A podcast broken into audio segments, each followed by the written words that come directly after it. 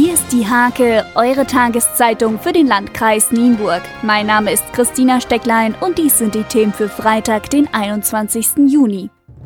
Die Sanierung der Nienburger Weserbrücke wird erneut verschoben. Grund ist laut Stadtverwaltung, dass man wie auch im vergangenen Jahr kein adäquates Unternehmen gefunden habe. Eine Gefahr gehe von der Brücke jedoch nicht aus, auch wenn sie erst 2020 saniert wird.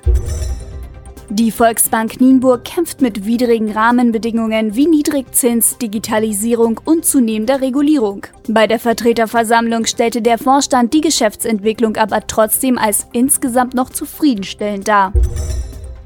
Derzeit laufen archäologische Grabungen hinter dem Rathaus in Rehburg. Gefundene Holzreste führen die Experten zu der Annahme, dass der Ort älter ist als bislang angenommen. Das war schon 2017 das Resultat entsprechender Arbeiten gewesen. Jetzt muss die Geschichtsschreibung für den Ort wohl abermals revidiert werden.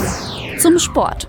Die Rehburger Raptors treffen am Sonntag um 15 Uhr auf die Meppen Titans. Das letzte Heimspiel gegen die Nordhorn Vikings war am vergangenen Wochenende abgesagt und in den Herbst verschoben worden. Seit gut einem Monat bereiten sich die Rehburger auf das Spiel vor. Der Fußball-Kreisklassist TSV Arnemeuter Schinner ist fündig geworden bei seiner Trainersuche und präsentiert einen alten Bekannten. Hüsnü Akan wird nach zehnjähriger Abstinenz zurückkehren und den Neuaufbau in der zweiten Kreisklasse vorantreiben.